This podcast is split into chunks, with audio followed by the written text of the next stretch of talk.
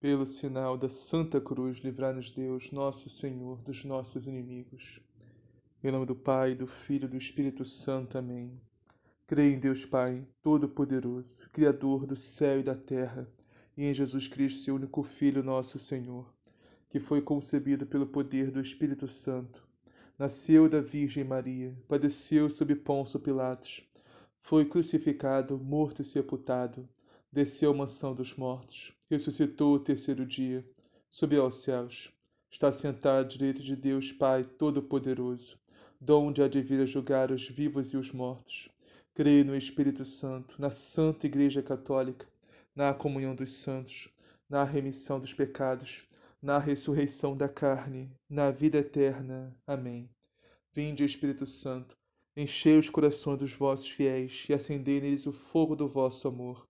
Enviai, Senhor, o vosso Espírito, e tudo será criado, e renovareis a face da terra. Oremos. Ó Deus, que instruíste os corações dos vossos fiéis com a luz do Espírito Santo, fazei que apreciemos corretamente todas as coisas, segundo o mesmo Espírito, e gozemos sempre de suas divinas consolações. Por Cristo nosso Senhor. Amém. Liturgia da Palavra, 12 de junho de 2021, sábado. Hoje estamos celebrando com muita alegria o Imaculado Coração de Maria. Primeira leitura. Leitura do livro do profeta Isaías. A descendência do meu povo será conhecida entre as nações, e seus filhos se fixarão no meio dos povos. Quem os vir há de reconhecê-los como descendentes abençoados por Deus. Exulto de alegria no Senhor, e minha alma regozija-se em meu Deus. Ele me vestiu com as vestes da salvação, envolveu-me com o manto da justiça e adornou-me como um noivo com sua coroa, ou uma noiva com suas joias. Assim, como a terra faz brotar a planta e o jardim faz germinar a semente, assim o Senhor Deus fará germinar a justiça e a sua glória diante de todas as nações. Palavra do Senhor. Graças a Deus. Salmo. Meu coração se regozija no Senhor. Meu coração se regozija no Senhor. Exulta no Senhor meu coração e se eleva minha fronte no meu Deus. Minha boca desafia os meus rivais, porque me alegro com a vossa salvação. Meu coração se regozija no Senhor. O arco dos fortes foi dobrado, foi quebrado, mas os fracos se vestiram de vigor.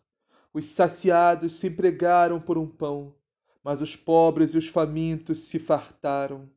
Muitas vezes deu à luz a que era estéril, mas a mãe de muitos filhos definhou. Meu coração se regozija no Senhor. É o Senhor quem dá a morte e dá a vida, faz descer a sepultura e faz voltar. É o Senhor quem faz o pobre e faz o rico. É o Senhor quem nos humilha e nos exalta meu coração se regozija no Senhor. O Senhor ergue do pó o homem fraco, do lixo ele retira o indigente, para fazê-los assentar-se com os nobres, num lugar de muita honra e distinção. Meu coração se regozija no Senhor. Evangelho do Dia Evangelho de Jesus Cristo segundo Lucas. Todos os anos, os pais de Jesus iam a Jerusalém para a festa da Páscoa. Quando ele completou doze anos, subiram para a festa, como de costume. Terminados os dias da festa, no momento de voltarem, Jesus permaneceu em Jerusalém, sem que seus pais percebessem, pensando que se encontrasse na caravana, fizeram caminho de um dia e procuravam-no entre os parentes e conhecidos. Mas, como não o encontrassem, voltaram a Jerusalém à procura dele. Depois de três dias, o encontraram no templo, sentado entre os mestres, ouvindo-os e fazendo-lhes perguntas. Todos os que ouviam o menino ficavam extasiados com sua inteligência e suas respostas. Quando viram, seus pais ficaram admirados. E sua mãe lhe disse: Filho, por que agiste assim conosco? Olha, teu pai e eu andávamos angustiados à tua procura. Ele respondeu: Por que me procuráveis? Não sabias que eu devo estar naquilo que é de meu pai? Eles, porém, não entenderam o que ele lhes havia dito. Jesus, então, desceu com seus pais para Nazaré e era-lhes submisso. Sua mãe guardava todos esses acontecimentos em seu coração. Palavra da salvação. Glória a vós, Senhor. Meus irmãos e minhas irmãs, hoje estamos celebrando a memória do Imaculado Coração de Maria. Portanto, antes de adentrarmos, iniciando a meditação da liturgia de hoje, vamos falar um pouco sobre isto, sobre a celebração do dia de hoje. Afinal, o que é o Imaculado Coração de Maria? Antes, temos que entender uma coisa, meus irmãos, que por sinal eu esqueci mesmo de mencionar com vocês ontem, na solenidade do Sagrado Coração de Jesus. Quando falamos do coração de Jesus e do coração de Maria, e até biblicamente falando, né? Podemos coração na Sagrada Escritura. Na verdade, estamos nos referindo à alma. Não que não seja um coração físico, né? O Sagrado Coração de Jesus e o Imaculado Coração de Maria, sim, são corações físicos, pois ambos estão ressuscitados, com um corpo glorioso no céu já. Não são sim coração físico, mas estamos falando principalmente da alma. Ou seja, a alma santa, pura, imaculada, sem mancha alguma de pecado, tanto de nosso Senhor Jesus Cristo, quanto da sua Mãe Santíssima Virgem Maria. Mas vocês podem perguntar, tá, Vitor, então por que na liturgia está escrito coração e não alma? Por que não celebrarmos Sagrada Alma de Jesus né, e Imaculada Alma de Maria? Simplesmente, meus irmãos, por amor, por caridade, por misericórdia, porque, sinceramente, se fosse a palavra alma em vez de coração, o povo, em geral, não ia entender nada. Não só de fora da igreja, dentro da igreja também estou falando, meus irmãos. Pois, infelizmente, esta é uma verdade. Nós, nós, no sentido geral, assim, temos uma dificuldade enorme de entender as coisas espirituais, que não conseguimos ver, sentir, tocar, cheirar. Na grande maioria, nós somos muito carnais ainda, muito sensoriais, muito sentimentais. Isso dificulta muito que entendamos melhor as coisas do espírito, como a alma, por exemplo. O povo não ia saber o que é uma alma. Resumindo, isso que eu estou dizendo. Quando a gente fala alma, o pessoal lembra de alma penada, por exemplo. Ele deve pensar isso. Então, meus irmãos, a grande maioria de nós, infelizmente, não conhecemos nem nossa própria alma.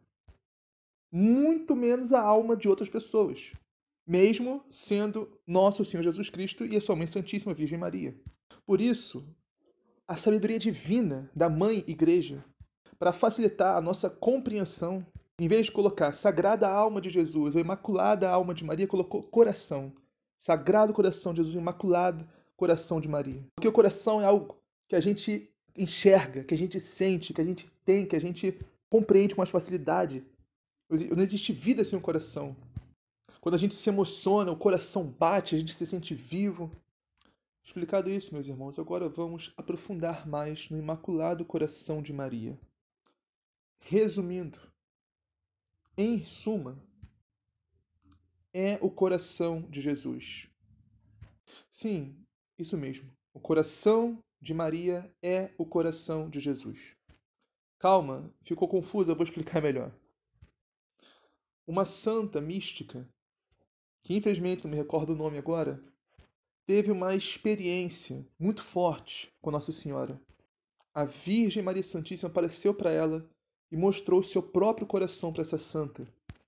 Essa santa adentrou no Imaculado Coração de Maria. E quando ela entrou no coração de Maria, o que ela viu? Ela viu o Sagrado Coração de Jesus. E o que significa? Significa, meus irmãos, que Nossa Senhora, Maria, não tem coração. Ou seja, o coração dela não é mais dela. O coração de Maria é todo de Deus. Ou seja, Nossa Senhora não tem mais um coração próprio. O coração dela é o coração de Deus, é o coração de Jesus, porque foi configurado, foi transfigurado, foi transformado nesse coração, nesse sagrado coração de Jesus, de tal forma que Nossa Senhora não tem mais um coração próprio, mas o coração dela é o coração do Filho. E o que isso significa na prática? Bem, meus irmãos, isso significa que Maria não tem vontade própria, ou seja, a vontade dela é fazer a vontade de Deus, a vontade de Jesus, a vontade do seu Filho significa que Maria não tem desejos próprios, porque pois os desejos dela são os desejos de Deus, os desejos de Jesus, os desejos, os desejos de seu filho. Isso significa, meus irmãos, que Maria não tem ambição própria. As ambições dela são as ambições de Deus, as ambições de Jesus, as ambições de seu filho. É por isso, meus irmãos, que Nossa Senhora é um modelo perfeitíssimo de igreja, de cristã. Por isso, todos nós que nos dizemos cristãos, seguidores de Jesus, temos que nos espelhar em Maria. Porque ao nos espelharmos em Maria, estaremos nos espelhando ninguém mais, ninguém menos do que o próprio Deus, Jesus. Não existe nem nunca existirá, meus irmãos, melhor espelho de Deus do que Nossa Senhora. E essa deve ser a nossa meta, meus irmãos. A cada dia, a cada vez mais, sermos mais parecidos com Jesus, configurarmos o nosso coração ao coração de Jesus. E não há lugar melhor para fazermos isso do que dentro do Imaculado Coração de Maria. Pois, na verdade, esse coração não é mais dela, mas sim do próprio Deus, há muito tempo. Nossa Senhora, meus irmãos, é a forma de Deus, é o molde de Jesus. Se queremos ser parecidos com Jesus, meus irmãos, temos que nos deixar ser moldados, ser formados por Nossa Senhora. Tá certo. E vocês podem perguntar, tá, mas na prática, como fazemos isso? Ora, meus irmãos, como adentramos no Imaculado Coração de Maria? Primeiramente, rezando o Santo Terço, que é uma prática mariana indispensável na vida de todo cristão, de todo católico. Outra forma, lendo trechos da Sagrada Escritura que remetem a Nossa Senhora, tanto no Antigo quanto no Novo Testamento, em especial o Evangelho de São Lucas. Outra forma, fazendo orações marianas, orações de títulos de Nossa Senhora. Outra forma, procurando, vamos aprofundarmos mais ainda, procurando devoções particulares a Nossa Senhora, como Nossa Senhora do Carmo, o Santo Escapulário, lendo o livro de São Luís Maria Guinon de Montfort, sem compromisso algum de se consagrar, meus irmãos. Leia o livro apenas com o intuito de crescer no amor à Virgem Maria Santíssima. Só isso já é o bastante. Aí, se o coração, se a alma pedir a consagração, se consagre sem pensar duas vezes. Porque, sem dúvida alguma, será a melhor decisão da vida de vocês. Tem a devoção dos cinco sábados do mês também. Os primeiros cinco sábados do mês. Há diversas devoções, meus irmãos. Podemos pesquisar, podemos nos aprofundar para crescermos no amor à Virgem Santíssima e nos adentrarmos mais, aprofundarmos mais no Imaculado Coração de Maria que, sem dúvida alguma, é o refúgio mais seguro de todos que nos conduz a Deus. Isso porque, meus irmãos, o Imaculado Coração de Maria nos conduz ao Sagrado Coração de Jesus. Isso visto que os dois corações passam facilmente por um só coração. de tão unidos que estão, intimamente ligados, de tal forma que é impossível, meus irmãos, separar Jesus de Maria. Impossível separar Maria de Jesus. Alguns santos dizem até que seria mais fácil separar o calor do fogo ou a luz do sol do que separar Maria de Jesus ou Jesus de Maria. Tão intimamente ligada que essas almas estão, meus irmãos. Mas enfim, meus irmãos, para finalizarmos esse prólogo dessa liturgia de hoje, nós temos que crescer no amor à Virgem Maria, crescer na devoção, crescer na admiração. Um católico tem que ter, meus irmãos, só e apenas ter respeito por Nossa Senhora é o mínimo do mínimo, é o básico do básico. É o mínimo que um católico deve ter respeito. Agora, é muito pouco isso, é muito pouco. Temos que ter apenas respeito, temos que ter amor, temos que ter devoção. Maria tem que fazer parte da nossa vida. Temos que respirar Maria, temos que invocar constantemente Nossa Senhora com aquela saudação angélica, o Ave Maria. Isso, meus irmãos, se nós quisermos realmente crescer no nosso amor a Deus, crescer na intimidade com Jesus. Não tem caminho mais fácil, mais seguro e mais rápido do que o Imaculado Coração de Maria. Vamos meditar um pouco essa primeira leitura de hoje, que está em Isaías, capítulo 61, versículos 9 a 11. E diz assim: A descendência do meu povo será conhecida entre as nações, e seus filhos se fixarão no meio dos povos.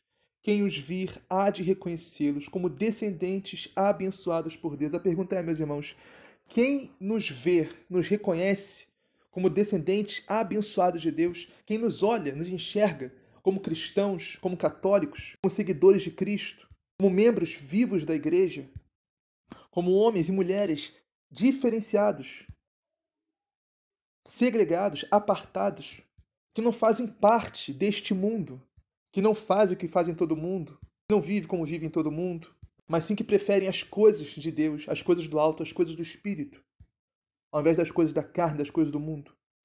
É uma pergunta, meus irmãos, que a liturgia de hoje nos faz. Quando olham para nós, veem uma pessoa do mundo ou uma pessoa de fé, uma pessoa de igreja, uma pessoa de Deus? Próximos versículos. Exulto de alegria no Senhor, e minha alma regozija-se em meu Deus.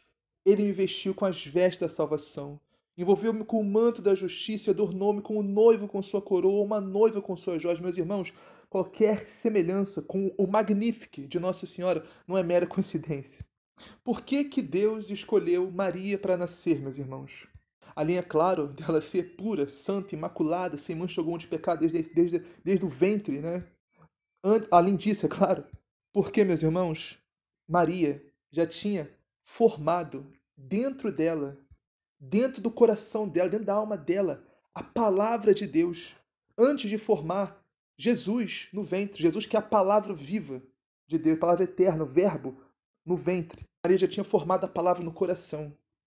Isso porque, meus irmãos, Nossa Senhora de 12 para 14 anos já tinha praticamente decorado todos os textos do Antigo Testamento, de tanto que ela lia, de tal, tal era, era o amor que ela tinha por Deus. Ela já, já sabia a Sagrada Escritura, praticamente toda. Por isso, quando Santa Isabel disse: Bendita és tu entre todas as mulheres da terra. E Nossa Senhora disse: A minha alma engrandece ao Senhor, e meu espírito exulta de alegria em Deus, meu Salvador. Exatamente o que o profeta disse aqui, o profeta Isaías, há 600 anos antes de Cristo. Eu me pergunto quantas vezes a senhora leu essa passagem, meus irmãos.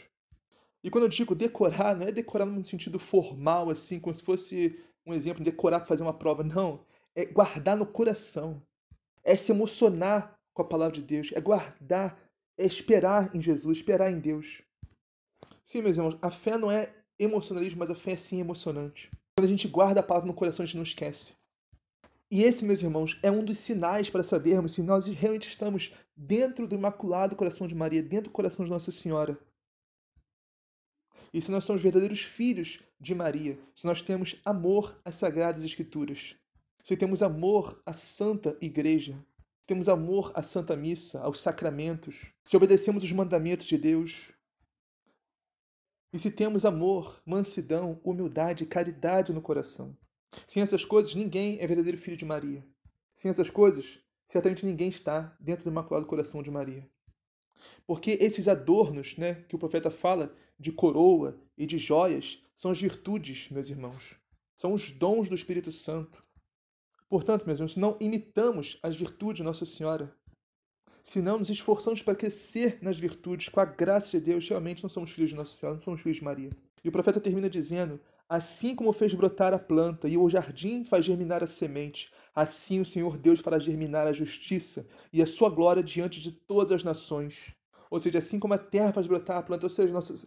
meus irmãos, Maria é a flor que Deus fez brotar aqui nesta terra, que fez germinar o bendito fruto de justiça e glória de Deus, que é nosso Senhor Jesus Cristo, diante de todas as nações da terra. E esse bendito fruto de Deus, meus irmãos, veio da flor que se chama Maria, veio do imaculado coração de Maria.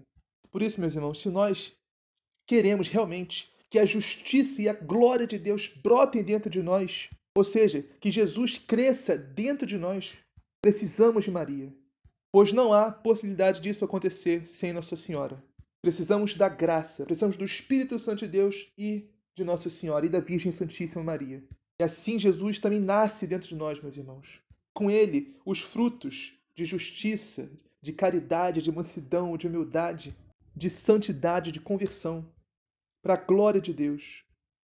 E o salmo de hoje fala sobre isso.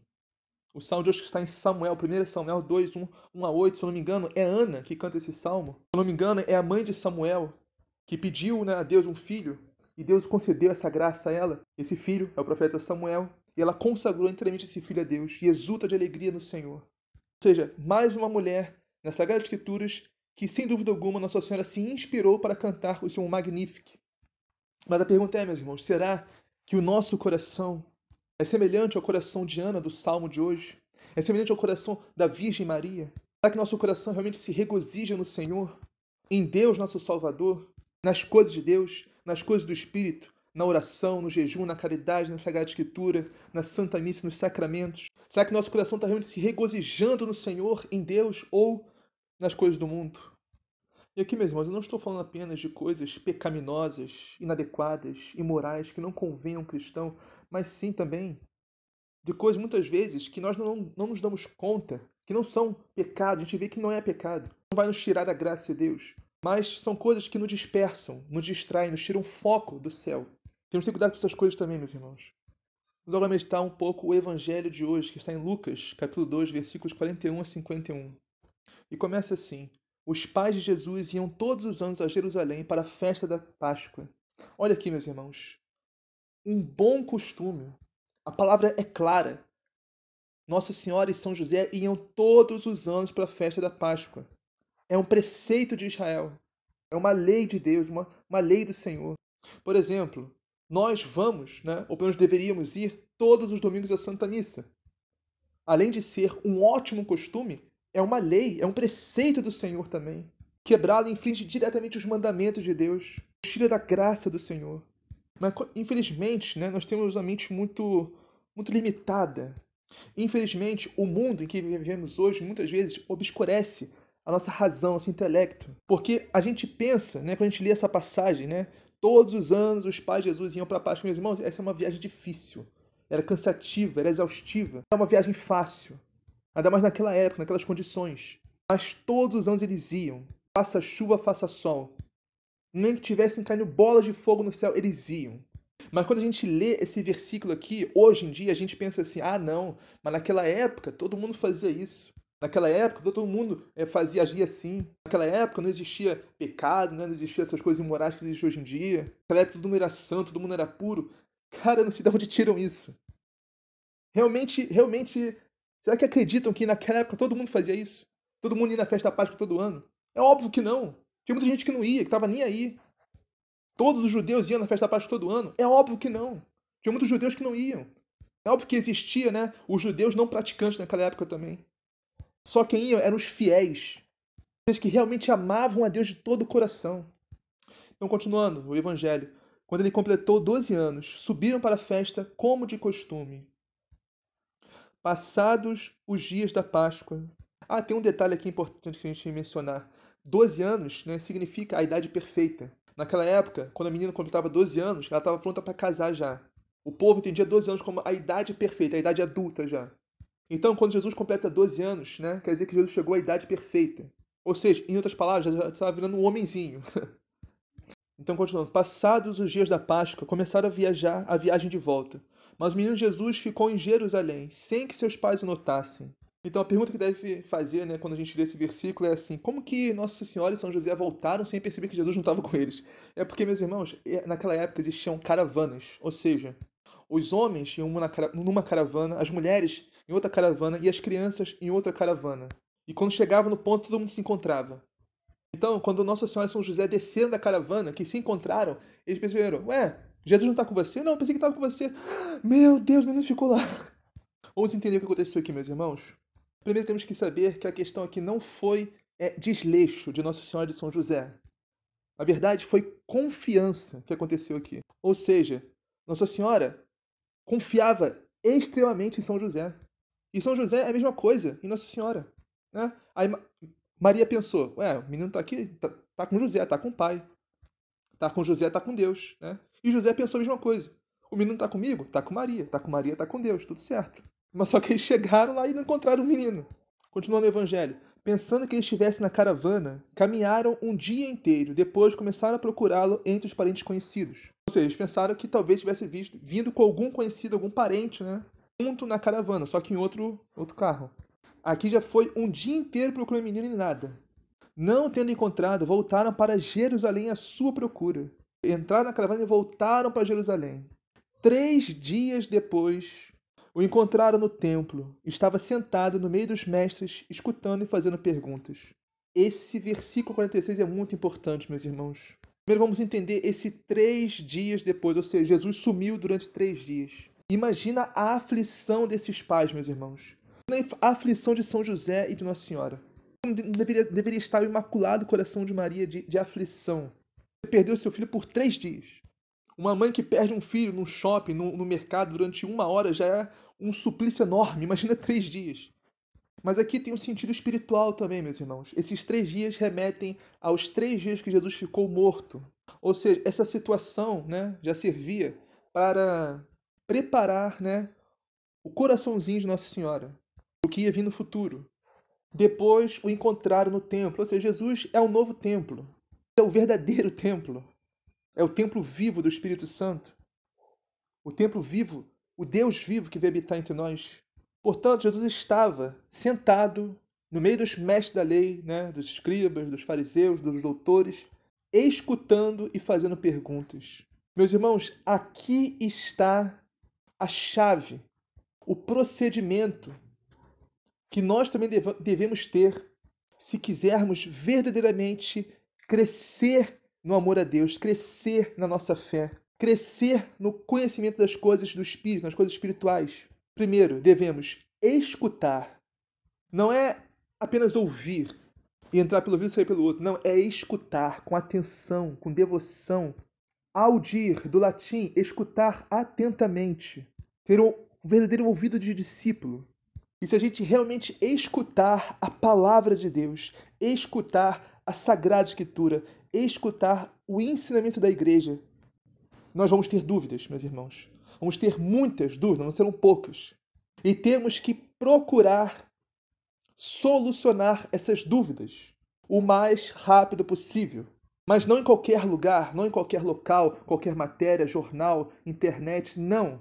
No local de confiança. Local onde saibamos que vamos realmente escutar a sã doutrina da Santa Igreja de Cristo, católica apostólica romana, na Sagrada Escritura, uma Bíblia que tenha né, aprovação do bispo. No catecismo da Igreja Católica está toda a sã doutrina de Cristo, de mais de dois mil anos. Ou com um sacerdote, um diretor espiritual. Que nós tenhamos a certeza absoluta que está realmente em comunhão com Cristo e com a Santa Igreja, com a sã doutrina. Aqui está o processo, mas o procedimento que nós devemos ter. Jesus está nos ensinando. Jesus, menino Jesus de 12 anos, está nos ensinando o procedimento que nós devemos ter se quisermos crescer na nossa fé. Ouvir, escutar atentamente e fazer perguntas. Ter dúvidas não é pecado, meus irmãos. Ficar na dúvida é sim um pecado. Não procurar solucionar a dúvida é sim um pecado. Ter dúvidas não é pecado, é, é até bom. Que essa dúvida nos levar a crescer, aprofundar na nossa fé, na palavra de Deus, na sã doutrina de Cristo. Continuando, todos os que ouviam o menino estavam maravilhados com a sua inteligência e suas respostas. Claro, esse menino não é um menino comum, é a sabedoria eterna de Deus que se fez carne. Mas não podemos deixar de lado, meus irmãos, a instrução que esse menino recebeu, mesmo até os 12 anos. Sem sombra de dúvida, meus irmãos, toda essa sabedoria, essa inteligência do menino Jesus não se deve única e exclusivamente ao fato dele ser Deus, mas sim à instrução que esse menino recebeu dos seus pais, de Nossa Senhora e de São José, que era um homem, uma mulher, um casal de fé, de bons costumes, de tradição, que conheciam e mais do que conhecer, que viviam, que amavam a palavra de Deus, as suas leis, mandamentos, decretos e ensinamentos. E sem sombra de dúvida passaram isso para o menino Jesus, mesmo até os 12 anos. Ao vê-lo, seus pais ficaram muito admirados e sua mãe lhe disse: Meu filho, por que agiste assim conosco?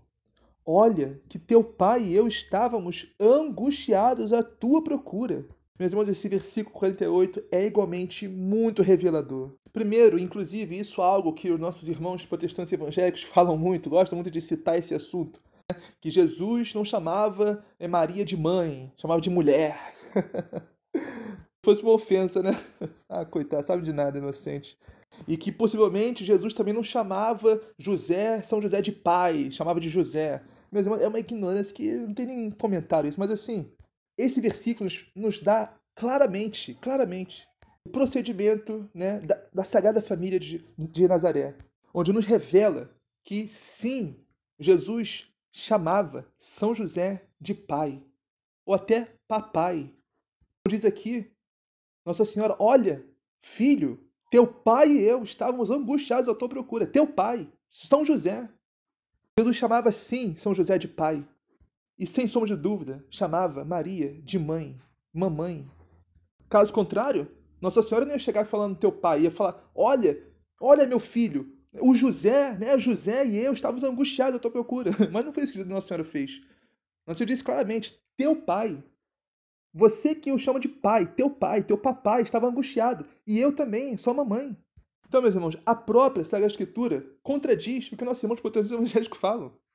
Sim, Jesus chamava sua mãe, Nossa Senhora, de mãe, Maria de mãe e São José de pai. Isso é óbvio. Jesus respondeu: Por que me procuráveis? Não sabias que deve estar na casa de meu pai? E aqui, meus irmãos, é pai com P maiúsculo. Porque sim, é verdade que embora Nossa Senhora seja mãe, mãe, e mãe com M, M maiúsculo também, mãe de Deus, mãe de Jesus, sim. Agora, São José não é, não é pai biológico né, de Jesus. Nosso São José é um pai adotivo, que não deixou de ser pai na prática, pai de verdade. Meus irmãos, vamos imaginar rapidinho, só nesse ano de São José que estamos passando, a honra né, de que São José recebeu, de o próprio Deus, né, o Deus Pai, o próprio Deus escolher São José né, para ser o pai de Jesus.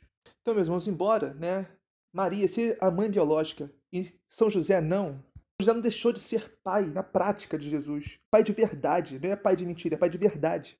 Pai que cuida, que ensina, que forma, que dá amor, dá carinho, dá proteção.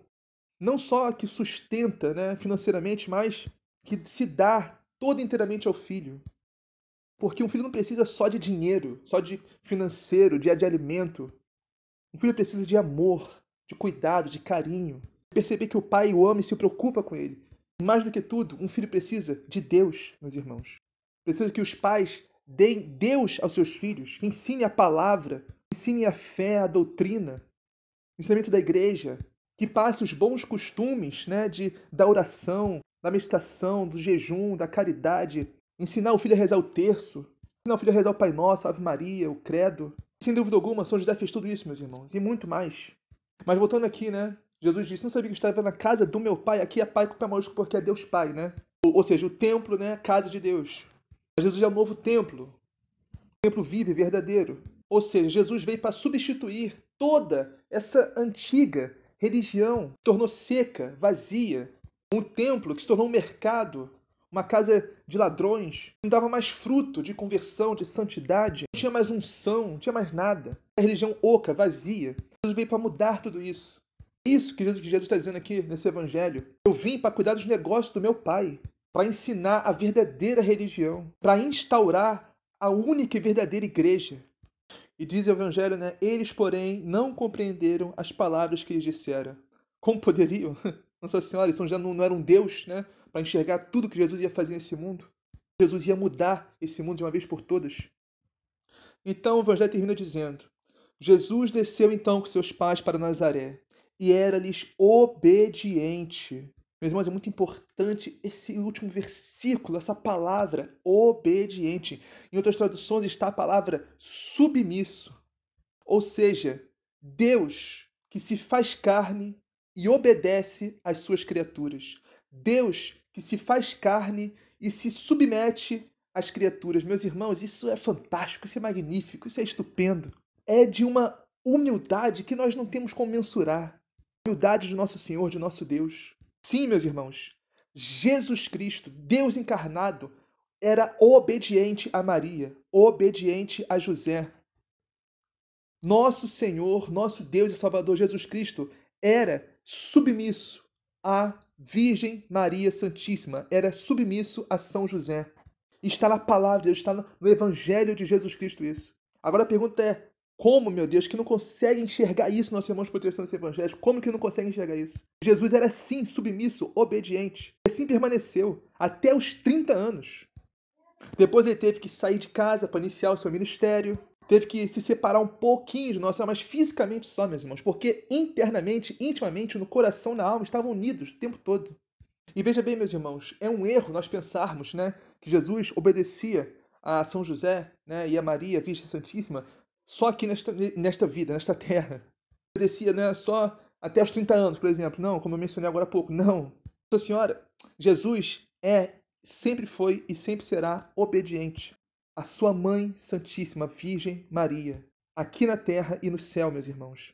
Podem perguntar, Vitor, mas como é possível Deus, né, Jesus, a Santíssima Trindade, obedecer a Maria, que é uma criatura, mesmo que esteja no céu, na glória, né, ressuscitada, com um corpo glorioso, como que Deus vai obedecer Maria? Como é possível isso?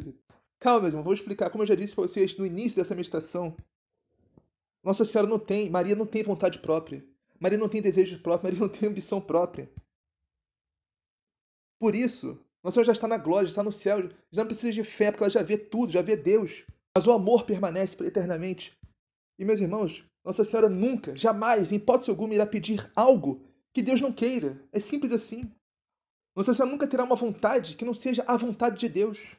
Porque a Virgem Santíssima, Maria, perscruta o coração do Altíssimo melhor do que qualquer criatura, do que qualquer anjo no céu, do que qualquer um no céu, na terra, em qualquer lugar. Nunca, jamais uma criatura esteve, está e sempre estará tão ligada intimamente a Deus que nem a Virgem Maria Santíssima. Por isso, sim, tudo, absolutamente tudo que a Virgem Maria Santíssima pede a Deus, pede a Jesus, a Santíssima Trindade, ela é atendida.